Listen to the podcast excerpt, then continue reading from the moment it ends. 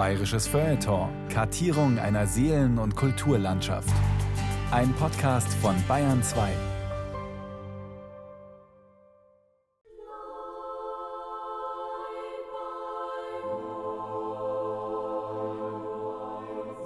Mit dem kuriosen Wort Stravanzen kam der Autor dieser Sendung erstmals in seiner Zeit als braver Schäftlaner Klosterschüler in Berührung ist eigentlich das falsche Wort, in diesem Fall jedoch stimmig.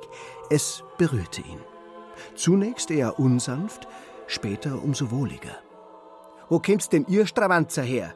grollte Pater Leo, ein Pädagoge uralter benediktinischer Schule, als der Autor dieser Sendung und drei oder vier seiner Kameraden einmal zwei Minuten zu spät zum 15 Uhr Nachmittagsstudium eintrafen.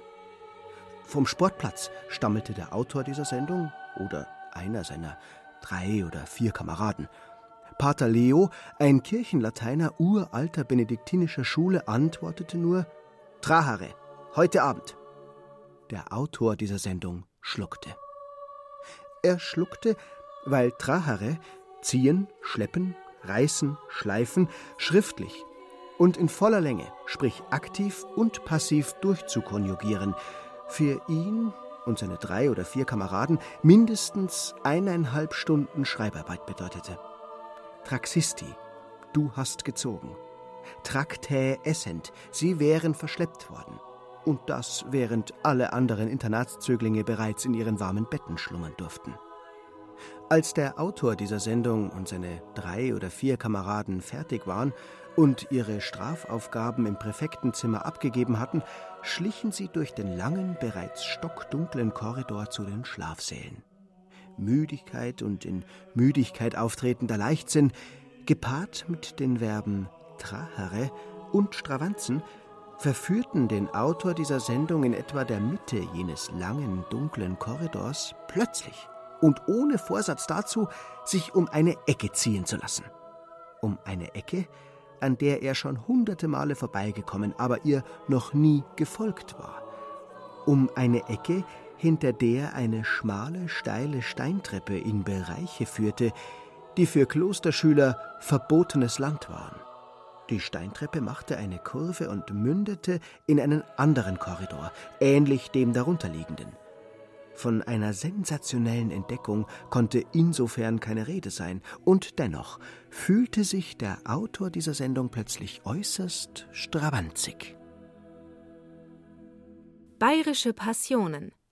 Das Stravanzen Eine Abschweifung von Thomas Kernert. Stra, wann, zen ist ein dreisilbiges, extrem assoziationsreiches Wort.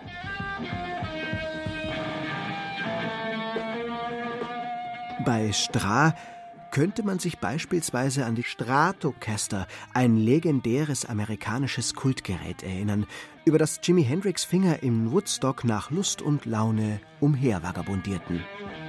Mit Wann bzw. Wand könnte man ein Kleinsttierchen assoziieren, das weltweit unterwegs ist. Einige Arten bewohnen sogar als einzige Insekten den offenen Ozean. Zen klingt verdächtig nach Zen-Buddhismus, könnte aber genauso gut mit den zehn Fingern des Menschen zu tun haben. Mehr hat er nicht, mehr braucht er nicht. Die zehn reichen, um sie überall im Spiel zu haben. Oder um eine zehnfingerige Wanze auf der Stratocaster von Jimi Hendrix zu bilden.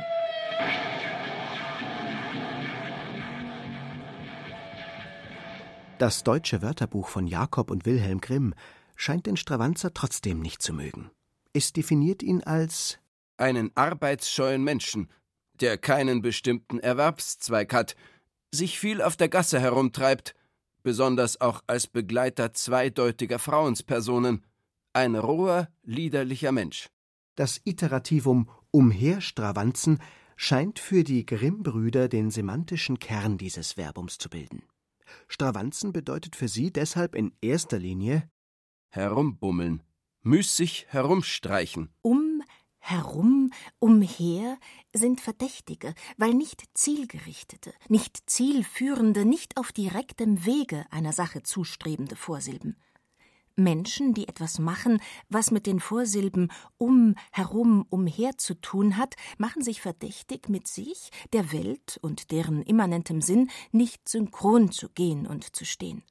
Statt fleißig ihrer prädestinierten Bestimmung als Sachbearbeiter, Ingenieur oder Informatiker nachzukommen, umkreisen sie Seifenblasen, treiben sich um fragwürdige Luftschlösser herum, improvisieren sich wie Jimi Hendrix mit seinen zehn Wunderfingern zu Tode, hüpfen mit ihrer lächerlichen, substanzlosen Leichtigkeit wie die Meerwasserläufer wanzen über die Oberflächen grenzenloser Ozeane.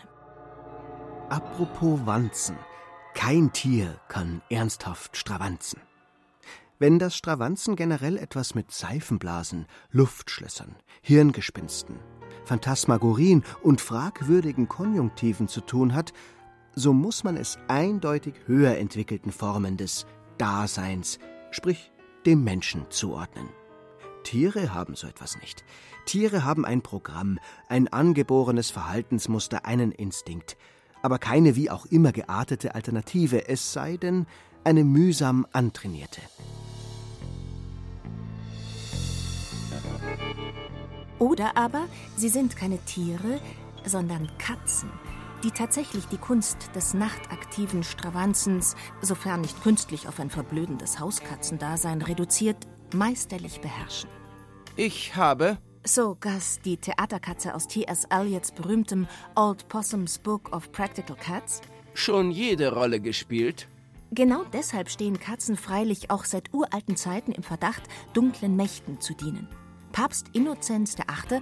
erklärte die Katze 1484 offiziell zum heidnischen Tier. Die Katzen sind Geschöpfe und Gestalten des Satans. Allen voran die schwarzen Katzen können nie genug leiden. Hexen, so glaubte man, können sich in Katzen verwandeln, weshalb es nur gerecht war, Katzen zu ersäufen, zu verbrennen, aufzuhängen oder an Türen zu nageln. Das Quälen und Hinrichten von Katzen gehörte in Europa mit zu den größten Verbrechen gegen die Menschlichkeit. Bis heute bringt die Eleganz der streunenden Katze die korsetttragende Rechtschaffenheit zur Weißglut. Wer wie eine Katze des Nachts den Präfixen um, herum oder umher huldigt, braucht sich insofern um seinen Ruf keine Sorgen zu machen. Er hat keinen mehr. Aber lassen wir die Katzen. A cat's a cat. Aus Walter Benjamins unvollendetem Passagenwerk, das die Diversität des urbanen Zettelkastenartig umkreist und in dessen Zentrum die Figur des Flaneurs steht, eine Figur, die meist wie ein fliegender Zettel in Erscheinung tritt, stammt die Beschreibung Ein Rausch kommt über den, der lange ohne Ziel durch Straßen marschierte. Das Gehen gewinnt mit jedem Schritt wachsende Gewalt. Immer geringer werden die Verführungen der Läden, der Bistros, der lächelnden Frauen. Immer unwiderstehlicher der Magnetismus der nächsten Straßenecke. Frage. Hat das Stravanzen etwas mit dem Flanieren zu tun? Antwort: In London und Paris bestimmt. In Wien und Prag vielleicht. In Schweinfurt oder Passau eher nicht. Dem bayerischen Stravanzen fehlen zwar weder der Rausch, noch die Bistros, sprich Wirtshäuser, noch die lächelnden Frauen, dafür aber Pose, Rhythmus und Literatur auch wenn einige frühmittelalterliche, in Bayern verfasste Hagiographien sehr intensiv das vagabundierende Leben heiliger Männer thematisierten, lag ihnen alles Straßeneckenartige, herumtreiberische, Wanzen- bzw. Katzenartige fern. Auch wenn der heiligen Füße oft tausend Umwege gehen mussten, um das störrische Volk der Bajuwaren ansatzweise zu christianisieren, Ihre inneren Augen waren stets auf das eine, das übergeordnete Ziel gerichtet. Stets befanden sie sich deshalb auf der geradesten aller Straßen. Für Pose und Rhythmus, sprich ein ästhetisches Bewusstsein, ist das typisch bayerische Stravanzen darüber hinaus viel zu wenig hauptstädtisch. Es hat kein Publikum und will es auch gar nicht haben. Hauptstadtstraßen wie die Champs-Élysées oder die Wiener Ringstraße kennt der endemische Herumtreiber bestenfalls vom Hörensagen. Auf beiden paradierten die Flaneure einst wie Pfauen. Der bayerische Stravanzer indes meidet bis heute alles Bühnenartige. Bis heute liebt er vornehmlich den Hinterausgang und die Seitenstraße. Selbst die Münchner Leopoldstraße, eine Provinzbühne reinsten Wassers, ist ihm zu breit noch. Weshalb ihm folgerichtig auch das amerikanische Cruisen nicht im Blut liegt. So bewundernswert sinn- und ziellos es ist, so provinziell es weltweit an Samstagabenden auf vielen örtlichen Haupt- und Nebenstraßen zur Aufführung gebracht wird, es folgt der Logik des Sehen und Gesehenwerdens. Verhaltenstaxonomisch betrachtet ist es eine Unterart des Posens sowie eine Spielart des Balzens, sprich eine vor allem auf Paarungsbereitschaft ausgelegte Performance. Auch beim Stravanzen können selbstverständlich sexuell konnotierte Motive eine maßgebliche Rolle spielen, dennoch würde der Stravanzer nie unnötig aus der Deckung gehen, sich im Federkleid auffällig verfärben oder durch intensives Quaken auf sich aufmerksam machen. Ein kleines semantisch-geometrisches Problem gibt es. Die Vorsilben um, herum, umher assoziieren Kreisförmigkeit. Und alles Kreisförmige kennt bekanntlich keine Ecken. Zumindest keine Ecken, in denen man, von fremden Blicken in die Enge getrieben, steht und vor Zorn oder Scham bebt. Sehr wohl aber kennt das Stravanzenecken, um die man heimlich, still und leise geht, huscht, verschwindet, wohin auch immer. Letztere Ecken bilden, kantisch formuliert, die Bedingung der Möglichkeit des Stravanzens. Man könnte nicht stravanzen, gäbe es nichts, was einem die Möglichkeit böte, sich diskret und schnell dem Blickfeld der anderen zu entziehen. Die Ecke, um was herum auch immer sie eckt, Stein, Holz, Stoff, Papier, muss lediglich eine körpergroße Höhe aufweisen, und schon kann, könnte alles ganz anders sein. Wie lehrt der dichtende Volksmund? Um die Ecke, um die Ecke kroch die Schnecke und war Ritze, Ratze eine Katze. Jenseits einer Ecke ändern sich Richtung, Perspektive und Zeit jedem um die Ecke gehen bzw. gegangen sein, wohnt der Zauber eines neuen Anfangs inne. Die Plötzlichkeit, mit der sich beim um die Ecke gegangen sein Möglichkeiten und Zusammenhänge neu sortieren, ist mitunter frappierend. Was eng, monoton und grobkörnig schien, kann sich hinter der nächsten Ecke schon großformatig, bunt und in 5K präsentieren. Oder auch nicht. Der normale Mensch geht täglich durchschnittlich um gut 500 Ecken, ohne sich dabei seiner je neuen Optionen auch nur für einen Sekundenbruchteil bewusst zu werden.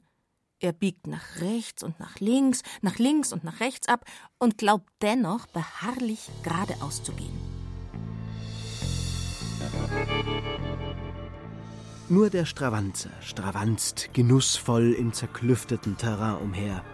Je mehr Ecken ihn dabei in die unterschiedlichsten Richtungen drängen, drehen und wenden, desto bizarrer tanzt seine Spur aus der Reihe. Aus Erfahrung weiß er, jede Ecke besitzt ihre je eigene Persönlichkeit. Die eine ist jung und dynamisch, die andere alt und schrullig, die dritte sanft und leise, die vierte laut und lustig. Allesamt sind sie Verführerinnen der besonderen Art. Alle hüten sie ihre Geheimnisse – hat der Stravanzer Glück, genügt ihm eine einzige Ecke und er befindet sich in einem neuen Film, einem neuen Leben. Hat er noch mehr Glück, stravanzt er Stunden, Tage, wochenlang umher und kommt irgendwann, ähnlich wie Paul Austers berühmter Doppelgänger Daniel Quinn in Stadt aus Glas, im Nirvana an. Durch das ziellose Wandern wurden alle Orte gleich, und es war nicht mehr wichtig, wo er sich befand. Auf seinen besten Gängen vermochte er zu fühlen, dass er nirgends war. Und das war letzten Endes alles, was er je verlangte, nirgends zu sein. New York war das Nirgendwo, das er um sich herum aufgebaut hatte, und es war ihm bewusst, dass er nicht die Absicht hatte, es jemals wieder zu verlassen. Um hier keinen Missverständnissen Vorschub zu leisten, Ecken müssen selbstverständlich nicht aus Stein, Holz, Stoff, Papier sein. Sie können auch aus Sprache, Musik, Fantasie und anderen Stoffen bestehen. Und ja, auch New York ist letztendlich nur eine Metapher. Wichtig ist allein, dass Sie, die Ecken, in ihrer Gesamtheit den Stravanzer, wie heißt die schöne Wirtschaftsvokabel, deregulieren. Wer andererseits im deregulierten Nirvana ist, entzieht sich, ob mutwillig oder nicht, der Kontrolle. Kontrolle aber ist wichtig vor allem für einen Staat, der sich eine ordentliche, obrigkeitshörige, von den Kräften des Normativen durchdrungene Gesellschaft wünscht. Mit dem Aufbau einer frühmodernen Verwaltung wurde dieser Wunsch staatstragend. Also musste der Staat, ob er wollte oder nicht, seinen Staatsbürgern mehr denn je zuvor auf die Finger schauen, sie beständig im Auge behalten. Menschen, die sich bewegten, Menschen, die sich nach eigenem Gutdünken hinter Ecken und Grenzen deregulierten, konnten ihm nicht gefallen, weshalb er sie so pauschal wie möglich als Landstreicher kriminalisierte. In den bayerischen Polizeigesetzen von 1839 heißt es Zu den Landstreichern werden alle diejenigen gezählt, welche sich aus ihrem ordentlichen Aufenthalte entfernen, namentlich erstens Fremde, welche ohne Pass herumziehen, Zweitens entwichene Dienstboten, die auf eigene Faust ein unstetes Leben führen. Drittens Handwerksgesellen und Lehrlinge, welche ohne Arbeit zu nehmen von Bezirk zu Bezirk wandern. Viertens entlassene Soldaten, die von den vorgeschriebenen Straßen abweichen. Fünftens Landfahrer, die sich beim Landvolke zur Herberg eindrängen. Sechstens Bauernburschen, Knechte, Mägde, Hirten usw., so welche über die Grenzen hin und her schwärmen. Siebtens Kleinkrämer, Hausierer und sogenannte Selbsterzeuger, welche die Berechtigung zum Besuch der Märkte vorschriftswidrig benutzen, um ihre Waren an abgelegenen Orten zu verhandeln. Achtens andere herumziehende Gewerbsleute als Zinngießer, Pfannen- und Kesselflicker, Scherenschleifer, Lumpen und Aschensammler. Neuntens Lustigmacher, Schauträger und Aufspieler, namentlich Musikanten, Bären und Kameltreiber, Schatten- und Marionettenspieler, Komödianten, Gaukler, Springer. Zehntens Juden, welche ohne Beruf sich in das Reich einschleichen, und inländische Juden, welche ohne Bewilligung in fremden Orten Handel oder überhaupt verdächtiges Gewerbe treiben dass sich auch bayerische Könige mitunter gerne wie Kameltreiber, Aufspieler oder Haludri herumtrieben und damit den vollen Tatbestand des Stravanzens erfüllten, stand auf einem ganz anderen, nämlich keinem Blatt. Sie durften Individuen bleiben und sich aus ihrem ordentlichen Aufenthalte der Residenz, dem Nymphenburger Schloss, der Öffentlichkeit von Zeit zu Zeit diskret entfernen. König Ludwig I. römische Exkursionen in die Kneipen der ewigen Stadt und zu deren weiblicher Belegschaft fanden in wohlbehüteter Einsamkeit statt. Was sich auf König Ludwig II. verwinkelten Schlittenfahrten durch den dichten heimatlichen Tann abspielte, wurde von keiner Zunge, keiner Feder je en Detail dokumentiert. Über die Intermezzi König Max II. mit der Fischerliesel vom Schliersee oder der Schifferkati vom Königssee auf seiner sechswöchigen Fußreise von 1858 existieren bestenfalls vage Gerüchte. Denn, wie es seine Majestät höchst selbst ausdrückte, Wandern heißt auf eigenen Füßen gehen, um mit eigenen Augen zu sehen, mit eigenen Ohren zu hören. Stravanzen heißt ebenfalls auf eigenen Füßen gehen, um mit eigenen Augen und Ohren vom Weg abzukommen. Der archaisch-anarchische Charakter des Bayern, dem es im Laufe seiner relativ langen Geschichte nie ganz gelang, ein von der Kraft des Normativen vollständig durchdrungener Staatsbürger zu werden, kommt diesem einzelkämpferischen Anspruch durchaus entgegen. Wie seine Könige war und ist der Bayer kein Herdentier, auch wenn er seit Jahrhunderten schon in beeindruckender Prozentzahl CSU wählt. Jeder weiß, dass er die CSU nur deshalb wählt, weil man das erstens nur in Bayern kann und sich deshalb zweitens alle Nicht-Bayern furchtbar drüber echauffieren, wenn so viele Bayern diesen Ausnahmeverein wählen. Jeder weiß darüber hinaus, dass in Bayern nur mehrheitsfähig ist, wer es anderswo nicht ist, siehe Franz Josef Strauß, siehe Edmund Stoiber, siehe Uli Hoeneß. Und jeder weiß auch, dass die hohe bayerische Anpassungsfähigkeit an sonderbare Verhältnisse auf einer noch viel höheren Aversion gegenüber allem Normalen fußt. Weshalb es hierzulande kein Widerspruch ist, den Freistaat gleichermaßen für ein Paradies und ein Notstandsgebiet zu halten.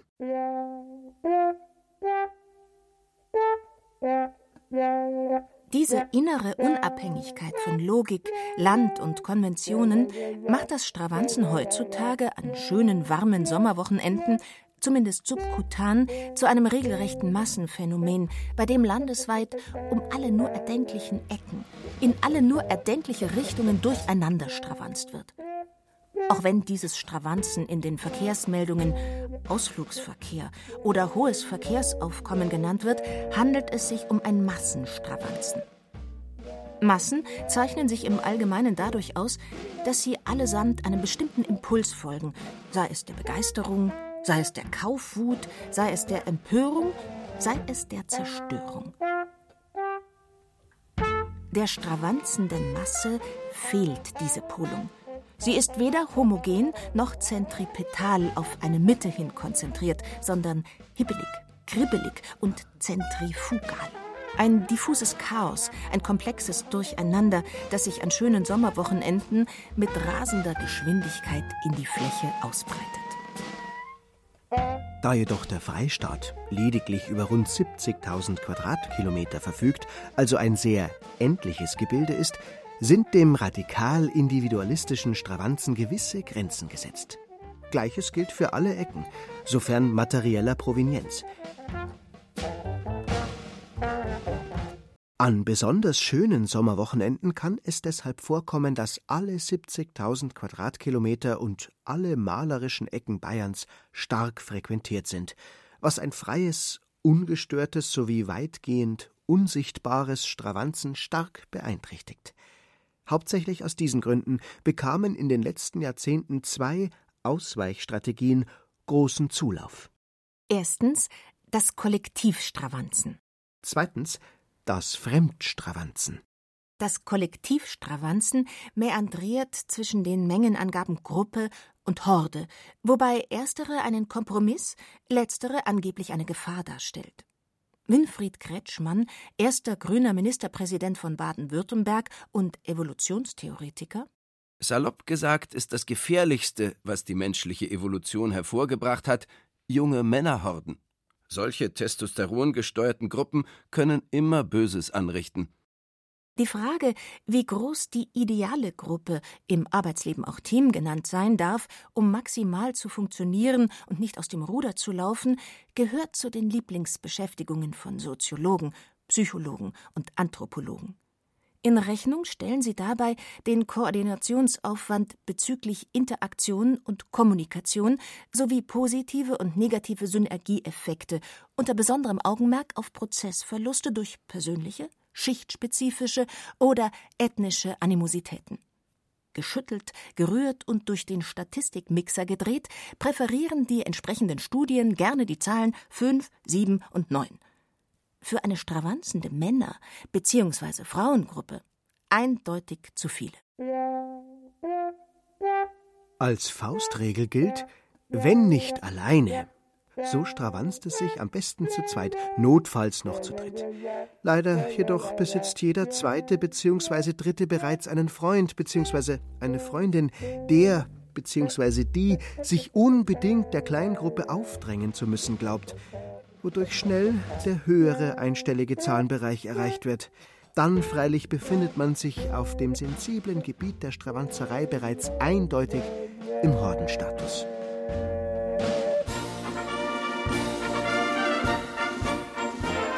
Der Hordenstatus ist gegeben, wenn im Sog der Gruppe ob männlich oder weiblich, ob Testosteron gesteuert, klatschbegeistert oder alkoholisiert, das Ereignis des Um die Ecke Gehens nicht mehr erlebbar ist.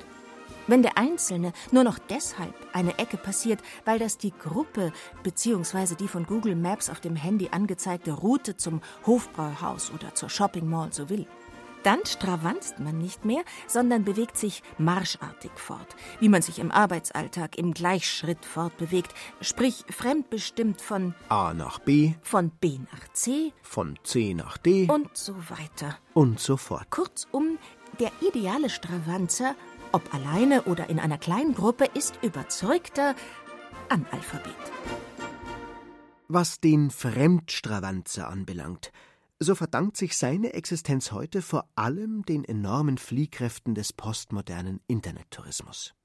Der Fremdstravanzer braucht keine Ecken mehr, sondern lediglich noch eine funktionierende Verbindung, und schon kann er sich auf den einschlägigen Seiten für wenig Geld ein Online-Ticket herunterladen und sich auf diese Weise verdrücken. Doch schon immer bot das Reisen dem Stravanzen Optimalbedingungen. Schon immer gehörte das Stravanzen zu den heimlichen Leitmotiven des Reisens.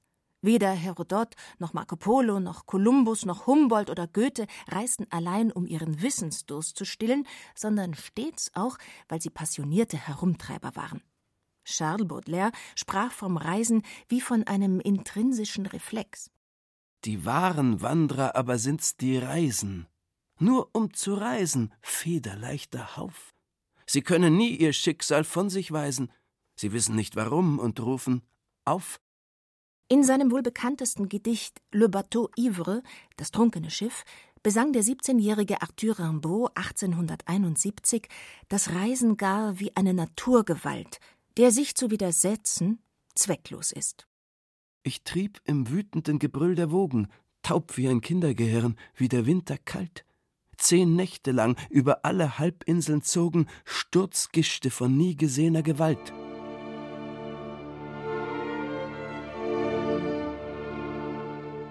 Die Schiffsmetapher verweist natürlich direkt auf den berühmtesten aller Fremdstravanzer, auf den ersten großen Reisenden der europäischen Literatur überhaupt, auf den listenreichen Odysseus. Angeblich wollte er nach der Eroberung Trojas auf schnellstem ABC-Weg zurück nach Ithaka, zurück in seine Heimat, zurück zu seiner Penelope kehren. Angeblich jedoch verhinderte dies der rachsüchtige Meeresgott Poseidon. Zehn Jahre lang ließ er Odysseus im wütenden Gebrüll der Wogen von einer Küste zur anderen irren, Vielleicht jedoch hat der listenreiche Grieche auch absichtlich ein paar Buchstaben durcheinandergebracht und in Poseidon einen glaubwürdigen Buhmann gefunden. Interessant immerhin, dass der leidgeprüfte Laertes-Sohn auf seinen ausgiebigen Irrfahrten ganz nebenbei den Drogen-, Fress- und Sextourismus erfand. Drogen gab's bei den Lotophagen. Reichlich Fleisch auf Trinakia, wo man die heiligen Rinder des Helios schlachtete und Sex bei der Zauberin Kirke sowie der schön gelockten Kalypso. Dass Odysseus am Ende ganz allein auf Ithaka strandete, kann man auch als Warnung verstehen. Wenn du schon stravanzen willst, tust das nächste Mal lieber allein. Um die touristische Vergnügungsreise zumindest partiell wieder vom anrüchigen Odeur des zügellosen Fremdstravanzens zu befreien, erfanden die Engländer im viktorianischen 19. Jahrhundert das Sightseeing. An die Stelle leiblicher Genüsse traten künstlerisch wertvolle Artefakte, malerische Ansichten und sportliche Herausforderungen. Das Bewundern von Ruinen, das Miterleben von exotischen Bräuchen und Festen sowie das Besteigen von hohen Bergen avancierten zu touristischen Paradedisziplinen. Später kam noch das Baden hinzu, Reisen verwandelte sich so in einen systematischen Parcours, in eine mehr oder minder verpflichtende To-Do-Liste. 1869 organisierte Thomas Cook seine erste Pauschalreise. Sie führte nach Ägypten, dem Land der Tempel, Pyramiden und exotischen Märkte.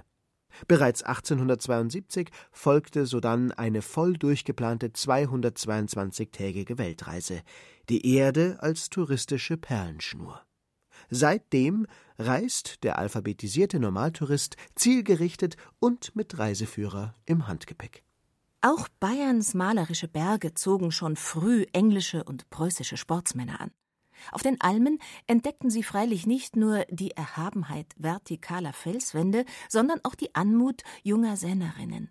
Im Tal nicht nur Bier und Bratwürste, sondern auch viel Bewegungsdrang. In der bayerischen Landbötin ereiferte sich 1833 ein einheimischer Moralist. Wenn man einen Ballabend hindurch unsere Mädchen tanzen sieht, so muss man wirklich jener Frage geistiger Philosophien beistimmen, nämlich, ob Frauenzimmer auch Menschen sind. Ich möchte nur so ein Mädchen gern fragen, wie viel bekommen Sie für die Stunde?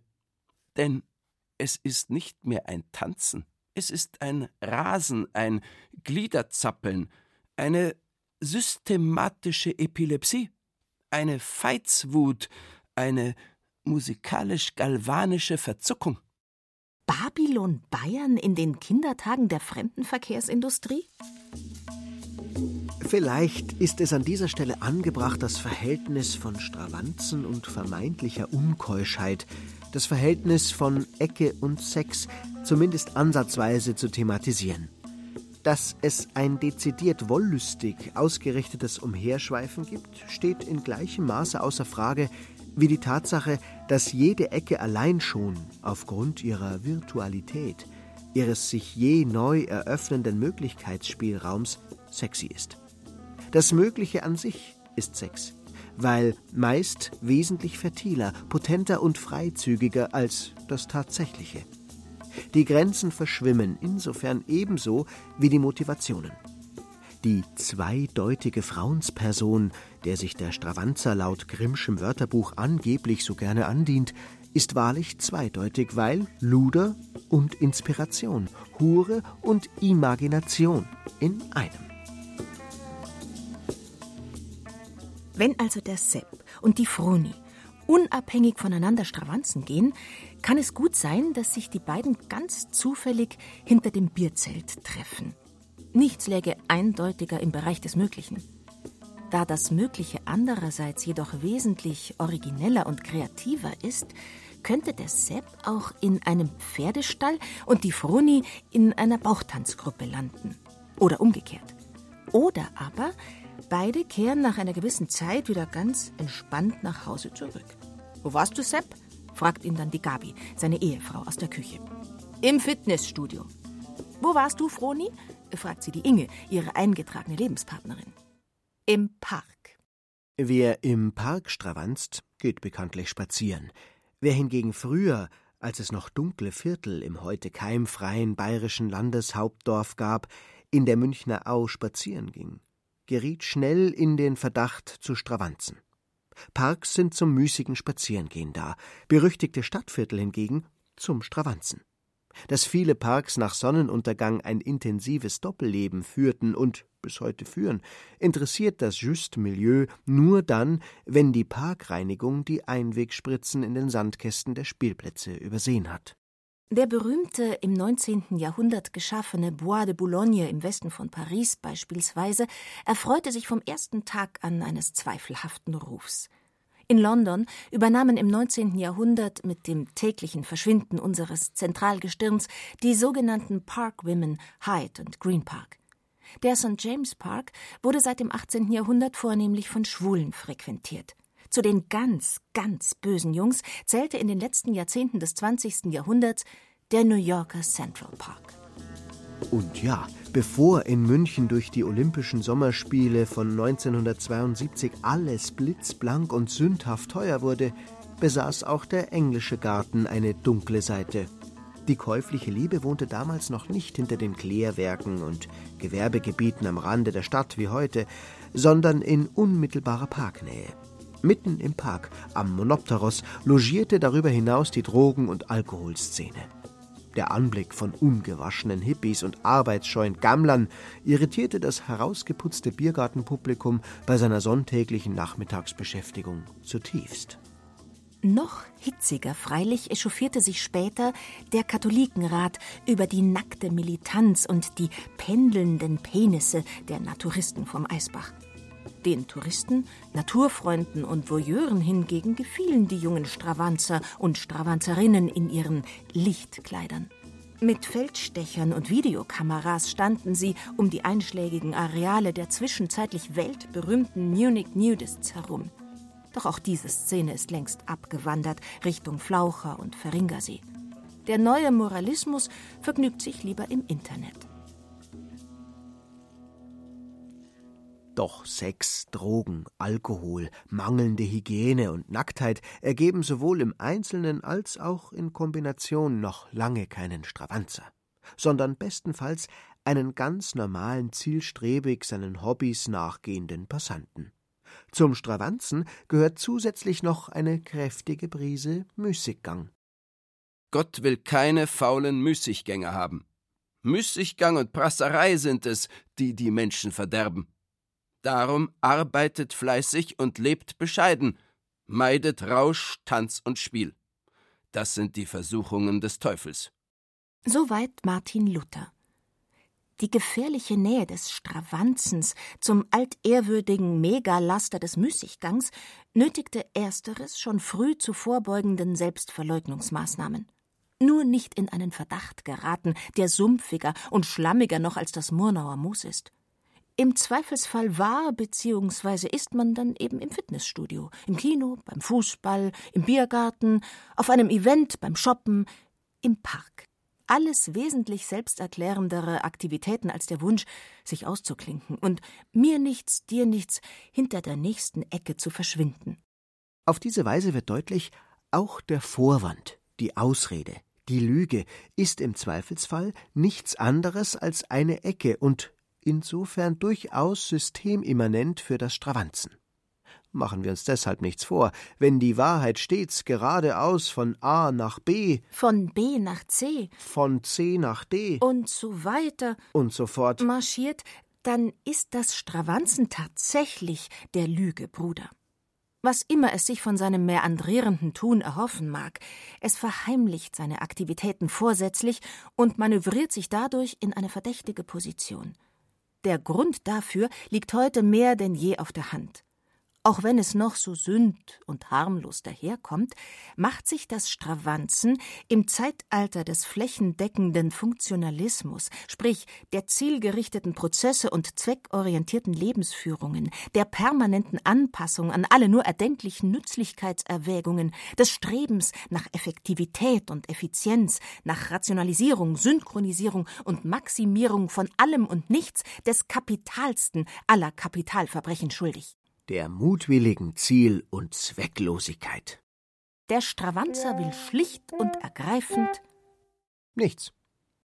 Nichts Bestimmtes. Er will nicht funktionieren, weder in einer Arbeitsgesellschaft, noch in einer Wissensgesellschaft, noch in einer Informationsgesellschaft, einer Zivilgesellschaft, einer Risikogesellschaft, einer Erlebnisgesellschaft, einer Singlegesellschaft, einer Multi-Optionsgesellschaft, noch in jedweder anderen Bindestrich-Kommunität. Und weil so Wasserwanzen leicht ist, will der Stravanzer, zumindest für eine gewisse Zeit, auch keine Karriere machen, keine Ziele verfolgen, keine Dienstleistungen erbringen, kein Einkommen erzielen, keine Konsumartikel konsumieren, keine kulturellen Darbietungen inhalieren, keine sportlichen Aktivitäten absolvieren, keine Events besuchen, keine Statements abgeben, keinen Plänen, Landkarten, Vorgaben, Angaben, Eingaben oder klugen Radiosendungen folgen. Er will, Nichts. Nichts außer einatmen. Ausatmen. Leben. Schauen, was so läuft. Und? Um die nächste Ecke gehen und verschwinden. Der Bayer besitzt für diese radikale Fundamentalopposition einen sehr prägnanten Imperativ. Er lautet: Lass mir mal Ruhe. Die lange Tradition, die flächendeckende Verbreitung und die häufige Anwendung dieses Imperativs belegen hinlänglich, dass das Stravanzen, wie bereits erwähnt, ein bayerisches Massenphänomen ist, wenn auch oberflächenscheu, obgleich und weil auf den ersten Blick die endemische Ellenbogengesellschaft die Szene beherrscht, die Arbeitsanforderungen, die Mieten und die CO2-Werte permanent steigen und sich der vielbesungene Kampf ums Dasein immer geräuschvoller präsentiert, hat sich besagtes Verlangen nach Ruhe sukzessive in immer mehr Seeleninnenräume eingeschlichen. Allein schon der Klang dieser vier Silben, zwei helle, eingefasst von zwei dunklen, entführt hinter die nächste Ecke. Lass mir mal Ruhe. Der Haken an der Sache? Es ist verdammt schwer, in Ruhe gelassen zu werden. Es widerspricht dem Wesen der Menschen, einander in Ruhe zu lassen. Als Animalia socialia, als soziale, auf Kommunikation und Gemeinschaft fixierte Wesen, müssen Menschen ihresgleichen, ob sie wollen oder nicht, belästigen, beschäftigen, in Beschlag nehmen, stören. So simpel jene vier Wörtchen auch klingen, so klar und eindeutig sie ihren Wunsch kundtun, so unerfüllbar sind sie. Selbst wenn man sie nicht als harschen Befehl ausstößt, sondern als flehentliche Bitte vorbringt, können die wenigsten Mitmenschen erbarmen.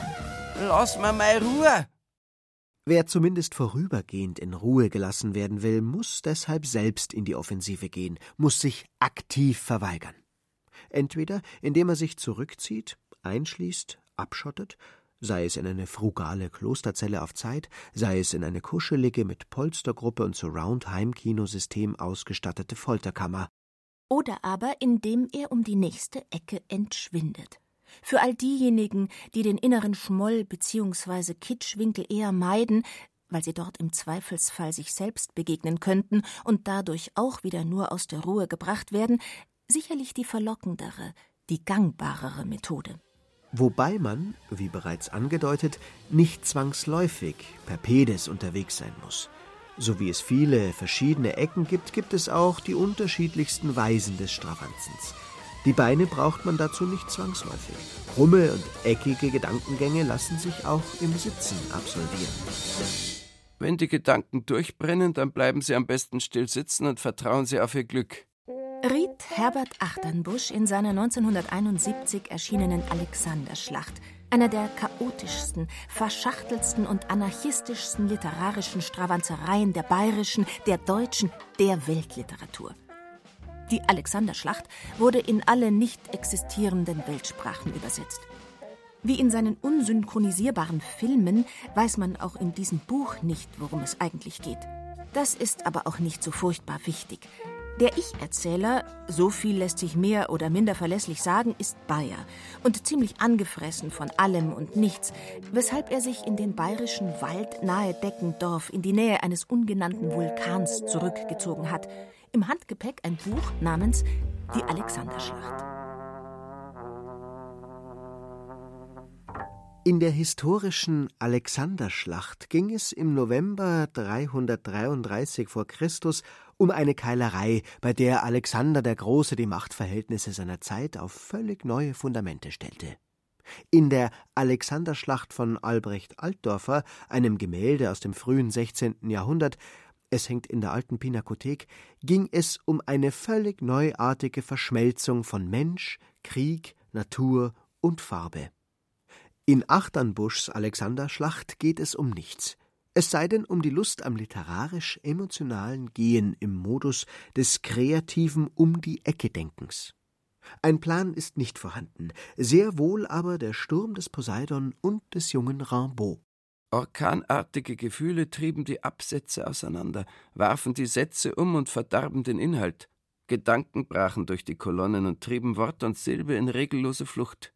Das Ergebnis dieser Odyssee die vom klassischen Odysseus ebenso wie vom Joyce'schen Ulysses inspiriert war und auf deren Schutzcover der Erstausgabe sich Achternbusch in Goethes berühmter Kanapee-Pose nur spiegelverkehrt präsentierte, lautet Ich fang noch einmal an, mich kennenzulernen. Ich schau noch einmal im Spiegel meine Zunge an. Ich onaniere noch einmal. Ich fang noch einmal an zu denken und merke, ich bin ein Pferd.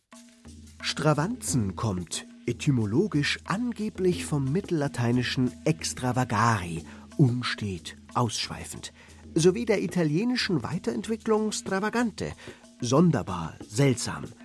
Das bayerische Wörterbuch der Bayerischen Akademie der Wissenschaften definiert den Stravanzer, seinen lateinischen Wurzeln folgend, sehr plastisch als einen Extravagans, einen außerhalb Wandelnden. Auf seltsame und unstete Weise wandelt vor allem der Nomade außerhalb der Welt der angepassten Sesshaftigkeit. Nomade wiederum kommt vom griechischen Nomas, jemand, der mit einer Herde umherzieht. Das Pferd ist ein weidendes Herdentier. Achternbusch, ein seltsamer weidender Nomade, folgerichtig ein Pferd. Nebenbei bemerkt, nach eigenen Auskünften war oder ist er auch ein Frosch, ein Kamel, ein Wasserbüffel, ein Schaf, ein Hund sowie ein blöder Hund. Und in einem seiner bierseligen Gedichte heißt es: Alle Gedanken sind Tiere. Bei so viel Fauna sollte man auf jeden Fall auch die Beziehungen Alexanders des Großen zur Tierwelt in Betracht ziehen. Alexander war Alkoholiker und Pferdenarr. Sein Lieblingspferd hieß Bukephalos, das berühmteste Tier vor Lassie, Flipper und Donald Duck. Das Pferd Bukephalos hatte Angst vor Schatten. Ecken werfen Schatten. Hat man freilich die Ecke passiert, so hat man den Schatten im Rücken und kann angstfrei vorwärts stürmen. Nicht durch Angriff, sondern durch das freie Stravanzen der Gedanken kam Odysseus die verrückte Idee, den Trojanern nach zehn Jahren Krieg ausgerechnet ein Pferd zu schenken. Ein sehr extravagantes Pferd sowie eine gelungene Überleitung zu dem berühmten hölzernen Hasen, mit dem Artus und seine Ritter der Kokosnuss Jahrhunderte später eine französische Burg einnehmen wollten. Aber wir wollen hier nicht abschweifen, nur feststellen, der stravanzende Gedankengang fühlt sich in Bayern sehr wohl. Was auch der Umstand belegt, dass Achternbusch weiß Gott kein Einzelfall ist. Ein großer Stravanzer war beispielsweise auch der Oberfranke Jean Paul, der in seinen diversen Romanen mit hoher Virtuosität immer wieder vom Hölzchen aufs Stöckchen und anschließend durch den ganzen Wald vagabundierte. Des Unterfranken Oskar Panitzers antikatholische Groteske Das Liebeskonzil tobte gar durch Himmel, Hölle und die verschachtelten Orgiensäle des Renaissancepapstes Alexander VI. Der Münchner Karl Valentin wiederum dachte mit solcher Bravour um jede sich bietende Ecke herum, dass es seinem Publikum beim Lachen gleichzeitig mitunter schwindelig wurde. Und wer's noch kreuz und querer haben will, der gehe unbedingt in den Sauwald des Schriftfallenstellers Uwe Dick, gebürtiger Schongauer und konvertierter Niederbayer. Aber Vorsicht! In seinem Wortwurzelwerk kann man schnell ins Stolpern geraten. Dem Börsenverein des deutschen Buchhandels ist regal, was in einem Buch steht. Die Preisbindung ist ihm wichtig, nicht die ethische.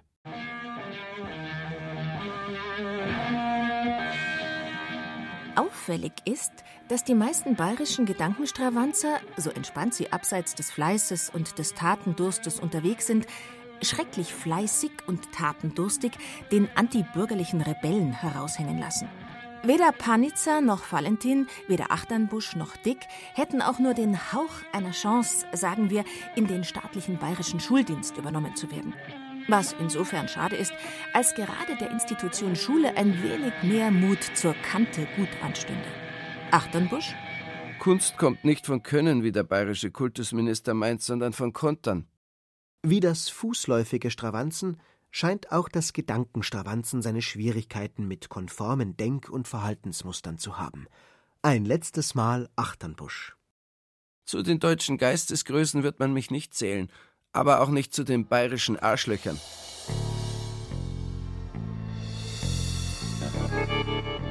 So charmant das klingt, es schlägt potenziellen bayerischen Jungstravanzern die Türe vor der Nase zu. Wie rettet man sich als bayerische Katze vor den heimattrunkenen Paradehengsten, die mit ihren dicken Sprüchen die Hauptstraßen vollscheißen, wenn man in die Kunst des subversiven Stravanzens nicht systematisch eingeweiht wurde und sich die großen Buchstaben Stravanzer so zugeknöpft antibürgerlich und antibayerisch gerieren? Und wie soll eine rebellische Schwabinger, Starnberger oder Regensburger Jugendliche, die tagtäglich von ihrer Mutter mit dem SUV zum Gymnasium gebracht wird und dort in der 11. Klasse mit Goethes Faust, nicht aber mit Uwe Dicks Biodrama eines amok denkenden Monsters, der öd in Berührung kommt, je stravanzend um ein bis zwei Ecken gehen bzw. denken können? Sicherlich.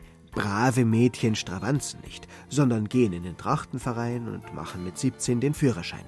Brave, emanzipierte Mädchen brillieren heute in den eckenfreien MINT-Fächern und suchen sich ihren eckenfreien MINT-Freund. Falls aber nicht, was dann? Kann sie, kann man Stravanzen lernen? Bis zur Einführung einer kultusministeriellen Arbeitsgemeinschaft Didaktik des Stravanzens nur so viel. Mehr noch als eine Kunst der Verweigerung ist das Stravanzen eine langsame Kunst. Eine Kunst der Verzögerung, eine Kunst der Entschleunigung, ein bisschen Zen-Buddhismus, weshalb man es ganz bestimmt nicht in Allrad betriebenen Fortbewegungsmitteln erlernen kann. Man kann nicht Stravanzen fahren. Geschwindigkeit, Hektik und Stress sind Gift für alles um, herum, umher. Der hemmungslose Trödler kommt dem Bedeutungsfeld des Stravanzens insofern meist näher als jeder schnelle Zeitgenosse, sei es bei der Fortbewegung, sei es beim Denken, sei es beim Erzählen, sei es beim Kochen, sei es beim Trinken, sei es beim Staubsaugen. Sagen wir es deshalb, wie es ist. Stravanzen ist Zeitverschwendung. Oder andersrum? Wer möglichst reibungslos von A nach B, von B nach C, von C nach D und so weiter und so fort gelangen will, wird nie an eine Ecke, geschweige denn um eine Ecke kommen. Es sei denn, er bzw. sie touchiert einen Baum und bringt sich auf diese Weise gewaltsam um die Ecke. Eine ganz andere Frage brennt dem gesunden Menschenverstand freilich meist viel dringlicher auf den Fingernägeln. Stravanzen ist, wie gehört, ineffektiv, sich der Kontrolle entziehend, ausschweifend, abwegig, subversiv, nihilistisch. Kann man diese Krankheit auch heilen? Zur Beruhigung, niemand stravanzt permanent. Selbst die faulste Socke muss sich phasenweise um ihren Lebensunterhalt bemühen. Selbst der größte Spinner muss von Zeit zu Zeit auch stringent und berechenbar handeln. Andernfalls lauert hinter irgendeiner Ecke schnell die Klapse. Die meisten Stravanzer können sehr wohl zwischen Arbeit und Freizeit unterscheiden, können sich je nachdem am Riemen reißen oder die Zügel locker halten. Je virtuoser man diese beiden Seinszustände zu koordinieren vermag, desto weniger Reibungsverluste entstehen. Mäßiges, aber regelmäßiges Stravanzen ist gesünder als jeder Multivitaminsaft. Andererseits gibt es natürlich auch geborene Stravanzer, Ihnen ist meist nur schwer beizukommen. Da helfen weder gute Ratschläge, noch moralinsaure Umschläge, noch das Konjugieren von lateinischen Verben, noch andere konversionstherapeutische Ansätze.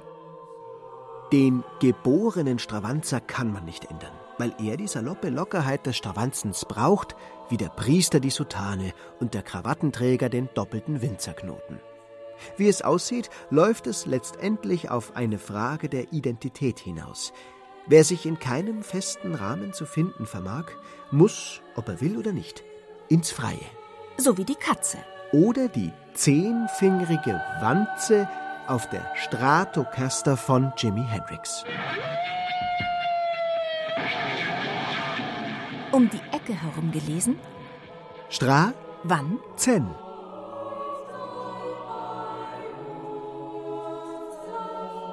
Im bayerischen Feuilleton wurde heute der bayerischen Leidenschaft des Stravanzens gefrönt. Um den heißen Brei herum sprachen Susanne Schröder, Werner Hertel und Burkhard Dabinus. Ton und Technik Christiane Gerhäuser-Kamp. Regie der Autor. Redaktion Ulrich Klenner. Eine Produktion des Bayerischen Rundfunks 2020.